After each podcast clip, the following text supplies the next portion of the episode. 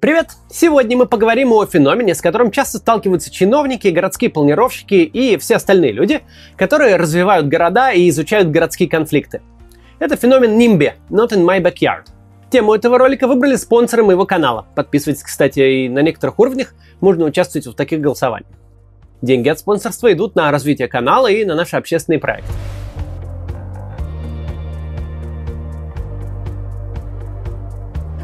Сначала давайте коротко поговорим про городские конфликты в принципе. Конфликты в городе появляются из-за споров о пространстве. За городом такие споры редки. Если фермер захочет построить на своей земле какую-нибудь конюшню или гараж, это особо никого волновать не будет. Земли много, расстояния большие, строй там у себя что хочешь. В городе же земли мало, а людей очень много, и затрагивает их жизни все, что происходит вокруг них. Например, новая широкая улица сделает район более шумным – Великолепные небоскребы загородят вид на город жителям соседних домов. Даже чтобы построить новый парк, который точно всем понравится, иногда придется снести чьи-нибудь гаражи. Таким образом, в городе постоянно сталкиваются интересы разных людей и групп людей. Нимбе – классический пример такого столкновения. Так кто же такие нимби? Вообще, термин нимби – это сокращение от англоязычной фразы «not in my backyard», только не у меня во дворе, имеется в виду. Так называют сопротивление местных жителей новому строительству э, рядом с их домами или земельными участками. А еще нимбы могут называть самих этих сопротивляющихся жителей. Слово нимбы почти всегда употребляют как оскорбление. Подразумевается, что жители недовольны предложенным проектом только из-за личных неудобств. Есть миллион разных причин, по которым люди могут э, выступать против нового строительства рядом с их домами. Я уже упомянул в начале шум от крупных улиц. Многие жители ценят свои тихие районы с соразмерной застройкой, и спокойной жизнью, поэтому э, им могут э, помешать и новые торговые центры, и какие-нибудь бары или клубы, и уж тем более, тем более новая дорога. Более серьезными проблемами могут стать новые электростанции, железные дороги, нефтеперерабатывающие заводы или очистные сооружения. Собственно, мотивация, по которой люди протестуют, тоже может быть очень разной. Некоторые боятся понятных вещей, вроде шума от дорог или испорченного трубами заводов ландшафта или мусорной свалки. А некоторые ударяются в конспирологию и требуют снести вышки мобильной э, связи, через которые Билл Гейтс по 5G рассылает коронавирус и микрочипы, чтобы управлять миром. Хоть проблема нимби обычно проявляется в городах, есть примеры такого поведения и за их пределами. Помните, например, известные протесты в Шиесе, Архангельской области – где собирались построить мусорный полигон, чтобы свозить мусор из Москвы. Вот там местные жители э, воспротивились и отбили это дело. Экстремальный пример – это протесты в разных странах против строительства хранилищ ядерного топлива. Их, естественно, никто не собирается строить даже и близко к домам людей или даже к населенным пунктам. Однако недовольство все равно проявлялось. Так что феномен нимби, несмотря на то, что обозначает только не у меня во дворе, совсем не ограничивается, собственно, дворами или даже ближайшими районами. Большинство как экспертов, так и обычных людей относятся к нимбе негативно. Мол, э, все эти люди эгоисты, они типа противятся прогрессу и развитию города ради личного спокойствия. Да и вообще не, не только эгоисты, но и типа лицемеры, ведь они же спокойно пользуются дорогами, торговыми центрами и всеми прочими благами цивилизации, а жертвовать своим удобством для них не готовы. Чтобы лучше понять, из-за чего появляются и как происходят нимбы-конфликты, давайте разберем а, один конкретный пример, связанный со строительством метро в Москве.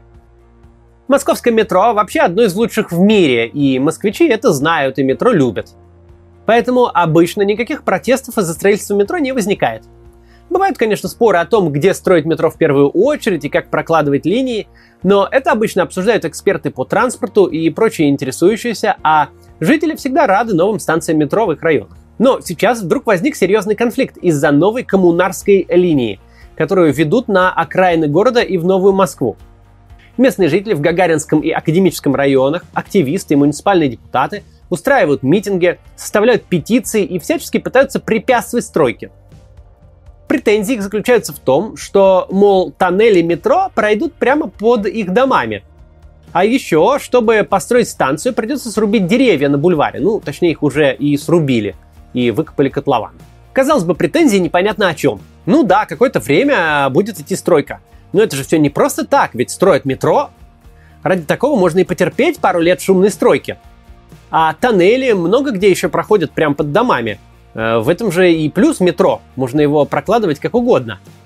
Деревья жалко, конечно, но станция это метро важнее. И вообще все эти возмущающиеся сами тоже на метро ездят, как и все остальные. А как только стройка затронула их, так типа им сразу ничего не нравится и ничего не нужно. Но это очень просто клеить на недовольных жителей ярлык нимби. Если углубиться в тему, то обнаружится, что со строительством есть реальные проблемы. Журналисты утверждают, что результаты публичных слушаний, обязательного этапа согласования строительства, были сфальсифицированы. Глава Гагаринского района, депутат Елена Русакова, ссылается на экспертов, которые говорят, что из-за таких неглубоких тоннелей жилые дома вдоль линии могут просто начать разрушаться. И реальность, кстати, это и опасения отчасти подтверждает. Например, на улице Дмитрия Ульянова, где идет строительство, пошел трещинами асфальт, и из-за него начали э, вытекать грунтовые воды приятного желтоватого цвета. Активисты назвали это желтой жижей и даже сделали жиже собственный аккаунт в Инстаграме. Самое главное, а как же реагируют власти на все эти протесты? Власти игнорируют жителей вообще просто вот как будто этих претензий и нет. Несмотря на все митинги, петиции и обращения, представители мэрии продолжают утверждать, что строительство абсолютно безопасно для существующей застройки и при этом необходимо для разгрузки других линий метрополитена. В общем, повторяют все то же самое, что и говорили изначально. Никакого реального внимания на протест не обращают. Как я уже сказал, строительство метро обычно воспринимается жителями затронутых районов крайне позитивно. Тогда почему же в данном конкретном случае э, вдруг развился конфликт жителей и строителей? Сейчас об этом поговорим и разберем, но сначала прервемся на короткую рекламу. Представьте себе ситуацию. Есть небольшой спортклуб, и вот руководство решает, что пора сделать нормальную систему для учета клиентов, чтобы сохранять абонементы, записывать посещения, чтобы была программа лояльности. И поручает администратору найти исполнителей. А как ему решить, что эта система должна уметь? Как объяснить это разработчикам? Как уследить, чтобы они сделали именно то, что надо? как не выбиться из бюджета. Именно для этого в любой IT-команде есть бизнес-аналитик. Он работает связующим звеном между клиентом и разработчиками, выясняет потребности, помогает сформулировать задачу, продумывает, как сделать так, чтобы эта система приносила спортклубу пользу, планирует работы и следит за их выполнением. Очень востребованная профессия, между прочим. Бизнес-аналитиков на рынке не хватает. Каждый месяц открывается около 2000 вакансий с зарплатами от 80 тысяч рублей. Если вы хотите начать карьеру в этой области, приходите на курс «Профессия бизнес-аналитик» от Skillbox. Здесь вы узнаете, какие есть модели бизнеса и поймете, как компании устроены изнутри. Научитесь определять стратегии развития, строить бизнес-модели, по мировым стандартам, анализировать экономику бизнеса, оптимизировать бизнес-процессы, решать задачи бизнеса с помощью IT-разработки, программировать на питоне и находить общий язык с заказчиками. Курс сугубо прикладной. Много практических заданий, основанных на реальных кейсах, а в конце надо будет защитить дипломную работу. Так что с курса вы выйдете готовым, востребованным специалистом. Выпускникам в Skillbox помогают с поиском работы и подготовкой к собеседованию. Чтобы узнать больше, переходите по ссылке из описания. Кстати, платить за обучение можно в рассрочку. Skillbox. Твое будущее начинается здесь.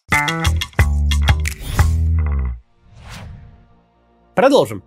Обычно метро рады. Так почему же в случае с коммунарской линией развился конфликт? Во-первых, и жители, и сторонние наблюдатели не очень понимают, зачем именно этот кусок новой линии вообще нужен.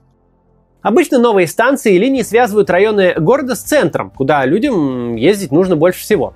Здесь же линия в центр не пойдет, и удобных пересадок не создаст.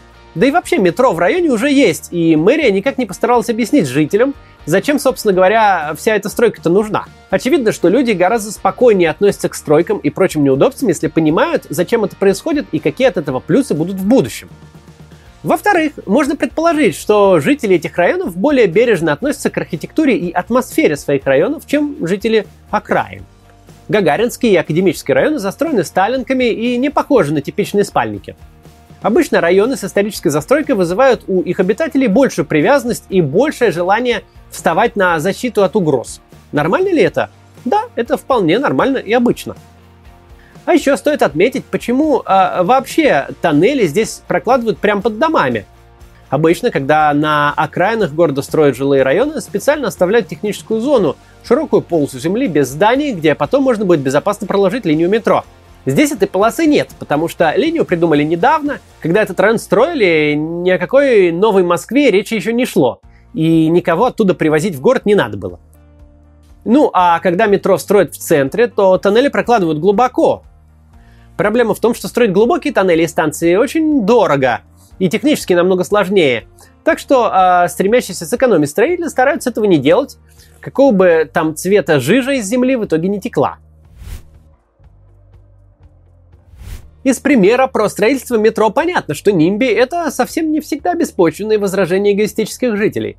Довольно часто в таких ситуациях есть реальные причины протестовать против строительства. Да и в целом, даже если не углубляться в причины каждого отдельного протеста, не стоит воспринимать нимби как что-то фундаментально плохое. Это нормально, что люди в первую очередь защищают свою собственность, свой комфорт и свой образ жизни. На самом деле это даже полезно, ведь кто кроме местных жителей вообще будет этим заниматься? Получается, перед городскими планировщиками, девелоперами и властями огромное противоречие. С одной стороны, им необходимо уважать права местных жителей и их стремление защитить свою собственность и свой образ жизни. С другой, им нужно продолжать развивать город и улучшать качество жизни в нем в целом. Как же это противоречие разрешить? Теперь немного теории. В 1969 году Шерри Арнштейн – работавшая в Американском министерстве жилищного строительства и городского развития, опубликовала научную статью «Лестница гражданского участия». Эта лестница – это модель того, э, насколько и как именно власти учитывают мнение жителей при новом строительстве и развитии города, и как много у жителей возможности самим участвовать в создании и согласовании проектов. У лестницы 8 ступеней. Давайте начнем разбирать самых нижних. Первые две ступени Арнштейн называет манипуляцией и терапией. Манипуляция – это просто обман жителей для создания иллюзии поддержки.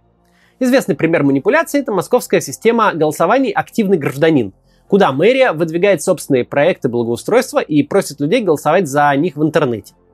Методы манипуляции там могут быть самые разные. Например, проект описывается как жизненно необходимый городу, никаких альтернативных вариантов не представляется, или же в голосовании есть два варианта. Да, мне нравится этот проект, и пусть решают эксперты.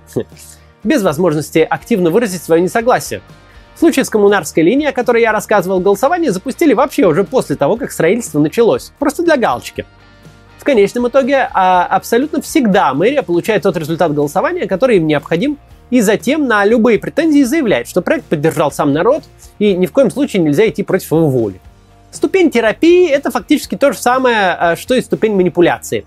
Разница лишь в том, что людей обманывают в более мягкой форме.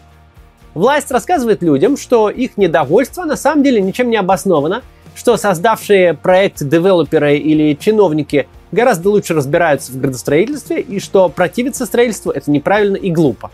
Цель этого сделать так, чтобы недовольные люди перестали возмущаться. Подумали, что их ничего не значащее мнение ничего значить и не должно, и отпустили ситуацию.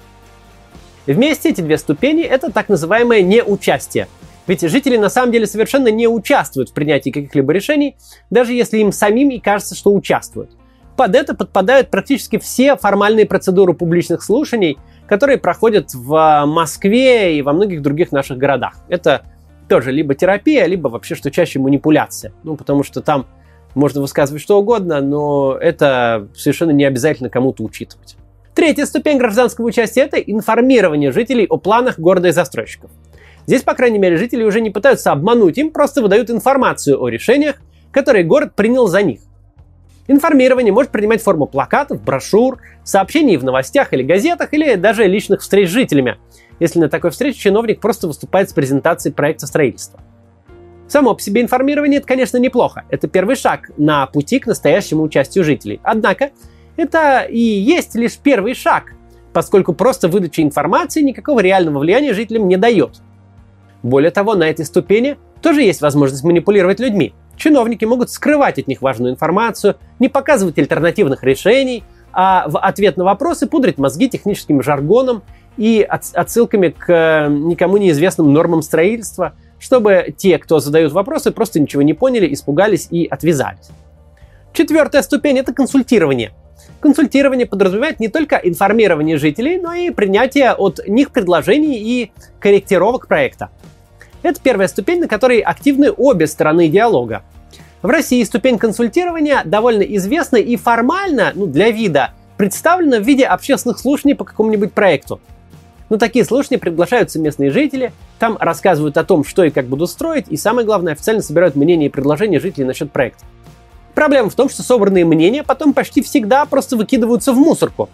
Учитывать их нет никакой обязанности, и общественные слушания э, власти принимают как пустую формальность. Иногда слушания вообще не проводят, а бумаги об их проведении просто-напросто подделывают. Опять же, вспомним кейс со строящейся линией метро, где ровно так и сделали, по словам некоторых журналистов. Поэтому наши общественные слушания больше походят на э, первую ступень, манипуляцию. Но формально запланировано было, что это будет четвертая ступень, что пройдут слушания, э, люди там э, выскажутся, и ответственные лица эти мнения как-то учтут. Пятая ступень – это умиротворение или успокоение жителей. Умиротворение достигается выдачей жителям чисто формальных полномочий. Например, лидеров местных сообществ включают в состав каких-нибудь совещательных комиссий, где они могут сидеть и высказывать свое недовольство, при этом находясь в беспомощном меньшинстве. Умиротворение довольно часто срабатывает. Людям кажется, что если они высказывают свое недовольство, обладая каким-то официальным статусом, то это уже успех. Хоть на самом деле их все равно еще никто не слушает – и влиять они ни на что не могут. Три предыдущих ступени – информирование, консультирование и умиротворение – это все символические меры. Власти уже не пытаются напрямую обмануть жителей, но при этом и не дают им никакого настоящего влияния. Цель властей при информировании, умиротворении и консультировании – лишь дать жителям ощущение того, что они стали частью процесса принятия решений. Дать им немного формального влияния, но не столько, чтобы хоть какая-то возможность присутствовала изменить уже принятое решение. Теперь давайте обсудим, как делать надо. Как дать людям реальное влияние и выработать компромиссы, а не насаждать решения сверху. Для этого обратимся к последним трем ступенькам лестницы Арнштейн. Ступень номер шесть – это партнерство. Партнерство возникает тогда, когда власти ведут реальный диалог с жителями. Не просто слушают их предложения или комментарии, но и действительно вносят изменения в проекты. Такое партнерство может принимать формы, например, совместных комиссий по градостроительству, в которых состоят а, представители горожан, и э, состоит их там достаточно, чтобы никакие вопросы без их согласия решить было нельзя. Конечно, самим властям не хочется давать никакой реальной власти горожанам. Поэтому, чтобы добиться перехода к партнерским отношениям, обычно необходимо применить давление, например, угрожать митингами или другими акциями протеста. Если мнение жителей не будет учтено, в демократических странах, конечно же, важнейший инструмент давления – это выборы, в том числе и местные. Страха не переизбраться на следующий срок вполне э, может быть достаточно, чтобы чиновники начали прислушиваться к горожанам. Ну а если э, строители нарушают закон, то просто э, придание этого огласки может уже заставить их пойти на уступки. Седьмая ступень – это делегирование. В этом случае горожане не просто вносят реальный вклад в планирование развития города, а сами получают полномочия по принятию решений – Подразумевается, что теперь власть не только ведет продуктивные переговоры с жителями, но и оставляет за ними последнее слово. Наконец, высшая ступень на лестнице гражданского участия – это гражданский контроль. Гражданский контроль – это когда практически всеми полномочиями, связанными с новым строительством, обладает сообщество местных жителей. На этой ступени не власть передает полномочия гражданам, а горожане сами становятся властью в вопросах градостроительства. Номинально в России существует институт, представляющий из себя гражданский контроль. Это муниципалитеты. На бумаге муниципалитеты независимы от городской власти, они управляются муниципальными депутатами, которых избирают жители, у них есть свои полномочия и даже бюджет. Однако на деле оказывается, что полномочий там недостаточно, а бюджеты маленькие, и такой гражданский контроль контролировать может совсем немного. Стоит отметить, что есть серьезные аргументы против гражданского контроля, даже в его реальной, неэффективной форме. Как мы помним, городские конфликты возникают из-за необходимости согласовывать интересы разных групп, в том числе интересы городских властей и самого города. Гражданский контроль, то есть полная власть местных жителей в вопросах развития их района, означает, что интересы города и общества в целом э, учитываться не будут. То есть, например, какой-нибудь район может отклонить строительство метро, и всю ветку придется закрывать, потому что она не сможет соединиться в центр, с центром. Есть и другие проблемы. Город может разделиться на небольшие районы, развитие которых никак не координируется между собой, от чего пострадает и развитие инфраструктуры и качество жизни в городе. Известный плохой пример гражданского контроля – это gated communities. В Америке, а еще в Бразилии и в других странах так называют жилые кварталы, обычно малоэтажные, которые обнесены забором и фактически вырезаны из окружающего их города. Обычно в таких кварталах живут богатые люди, которым огражденные сообщества нравятся из-за дополнительной безопасности. Помимо, собственно, забора, там еще обычно есть частная охрана. Еще один бонус – более качественные и менее людные общественные пространства вроде парков, но есть и минусы. В таком сообществе могут быть дополнительные правила, которых нет в остальном городе. Например, администрация сообщества может контролировать въезд гостей или запрещать шумные вечеринки. А самая главная проблема в том, что другие горожане, не живущие в gated communities этих, оказываются лишены доступа к целому району своего собственного города. Мало того, что нельзя там прогуляться или зайти в кофейню, еще и транспорту приходится объезжать закрытые кварталы, а пешеходам обходить. В России забором обычно огораживают не кварталы, а территории жилых комплексов. Но у нас и города застроены плотнее, чем в Америке. Так что неудобства сопоставимы. Вспомните, как часто, ходя по городу, вы сталкиваетесь с заборами, закрытыми воротами и прогоняющими всех охранниками. Помимо всего этого, полный общественный контроль лишит профессиональных городских планировщиков и других экспертов роли в принятии решений о развитии города. Таким образом, отдавать власть местным жителям целиком тоже часто неверный ход. Необходимо искать компромисс. Вот так выглядит весь спектр возможных взаимоотношений властей, застройщиков и горожан. От обмана и манипуляций до полного управления развитием а, района местными жителями. В России эти отношения обычно находятся на нижних ступеньках лестницы, как видно по нашему примеру строительства метро в академическом районе, да и по множеству других – так-то говоря, у нас бывают и случаи нулевой ступеньки, о которой Арнштейн даже не думала. Э, на недовольных жителей просто вызывают полицию, которая всех вяжет и выдает штрафы за нарушение общественного порядка. Так было в Москве в Раменках, где решили проложить многополосную дорогу около детского сада и высаженные самими жителями аллеи памяти о Великой Отечественной войне. А на заборе, за которым прокладывают дублер Кутузовского проспекта, просто вывесили плакат «Протестовать нельзя» или «Платите 400 тысяч». Ровно от такого наплевательского отношения к мнениям людей и появляются нимби конфликт. Лучший вариант работы с жителями – это, конечно, партнерство. Конечно, в конфликтных ситуациях вряд ли в конечном итоге получится сделать так, чтобы обе стороны были полностью довольны. Но чиновник, девелопер или даже профессиональный урбанист, сидящий в мэрии или проектном бюро, может не понимать особенности жизни в конкретном районе или квартале – а местные жители, в свою очередь, могут не осознавать необходимость для города прокладки железной дороги или строительства электростанции, или реконструкции площади, или вот метро. И только пообщавшись друг с другом, причем пообщавшись на равных, зная, что им нужно прийти к соглашению, они смогут выработать вариант строительства, который устроил бы и тех, и других. Еще один способ избегать нимби противостояний – это найти принципиально новые способы решения проблем. Такое получается не всегда. Но, например, вместо шоссе или эстакад под окнами а, можно построить зеленую улицу и линию трамвая. А вместо строительства мусоросжигательного завода больше мусора отправлять на переработку. Итак, в заключении. В любом обществе и в любом городе нимби никуда не исчезнут. Это совершенно нормально, что люди защищают в первую очередь свою собственность, свои интересы и свой образ жизни. Цель городских властей в таких случаях прислушиваться к претензиям жителей и их собственным предложениям и всегда искать компромисс между интересами города, ну то есть всех жителей э, города, и интересами тех людей, которые живут на данной конкретной территории. Чем больше сами жители будут вовлечены в процесс развития города, тем более мирно городские конфликты будут разрешаться. Да и, честно говоря, сами города только выиграют от сотрудничества власти и людей. Но, к сожалению, наши власти в России сейчас так нигде не делают. Отношение к людям, которые чем-то недовольны, у нас скорее как к каким-то не знаю, хулиганам или преступникам, которых надо повязать и увести в полицию, а уж совсем не разговаривать с ними и приходить к компромиссу. Все это нам предстоит менять. Нам, конечно, нужна другая власть, которая будет учитывать мнение людей, которые чем-то недовольны, и приходить с ними к компромиссу. Вот так. Завтра у нас будет очень интересный стрим. Мы будем говорить о российских политических партиях, которые будут участвовать в парламентских выборах в этом году. Не пропустите, он будет вечером. Приходите. До завтра.